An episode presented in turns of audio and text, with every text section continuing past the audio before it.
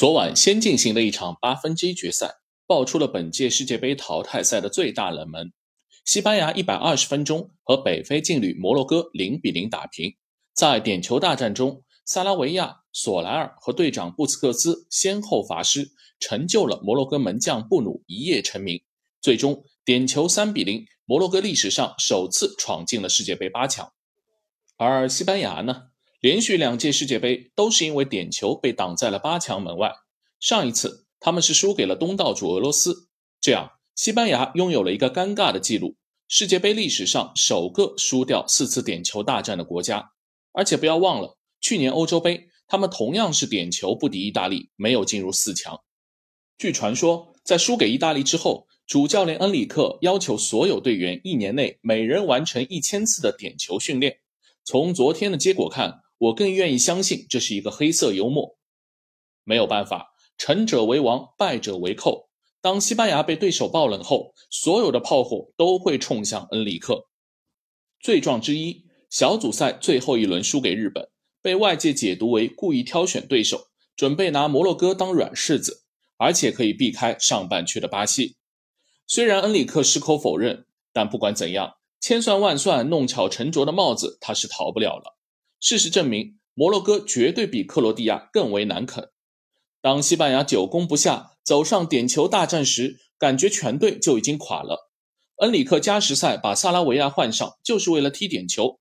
可紧张的萨拉维亚第一个球就踢飞，也带动球队直接崩盘。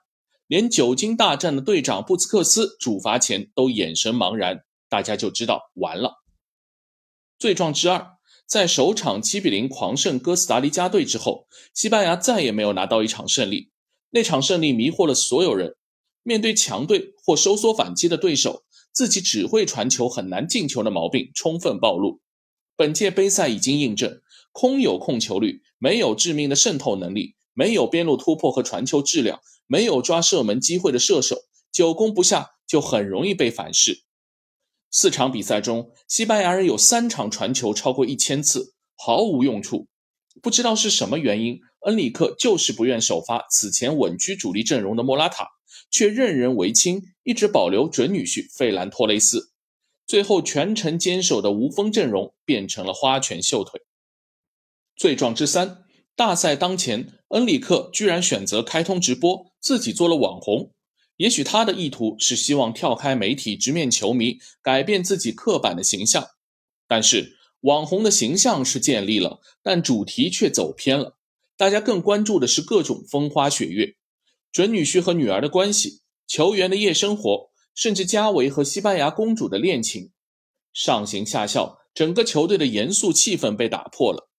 如果球赢了，也许可以说是恩里克独辟蹊径，调节球队氛围的奇招。但现在就成了不务正业、不顾大局的铁证。要知道，西班牙这支球队每逢大赛，从来不缺负面话题。二零一六年欧洲杯，西班牙媒体将队内的桃色事件抖出来，让全队紧张不安。二零一八年世界杯，足协主席冲冠一怒，在战前将主教练洛佩特吉罢免，耶罗临时救场。去年欧洲杯，恩里克坚决不征召皇马队员。宁可凑不满二十六人名单，被媒体连番质疑。本届杯赛，西班牙没改毛病，依然还是场外的精彩大于场内。而恩里克之所以可以为所欲为，是建立在他四年里逐步形成的操控一切的集权体系上。但所有的掌控力都需要有成绩做保障。恩里克赛后表示，下周他会和足协主席讨论自己的未来。但从淘汰赛前就传出的西班牙换帅传闻看，恩里克的时代多半是要结束了。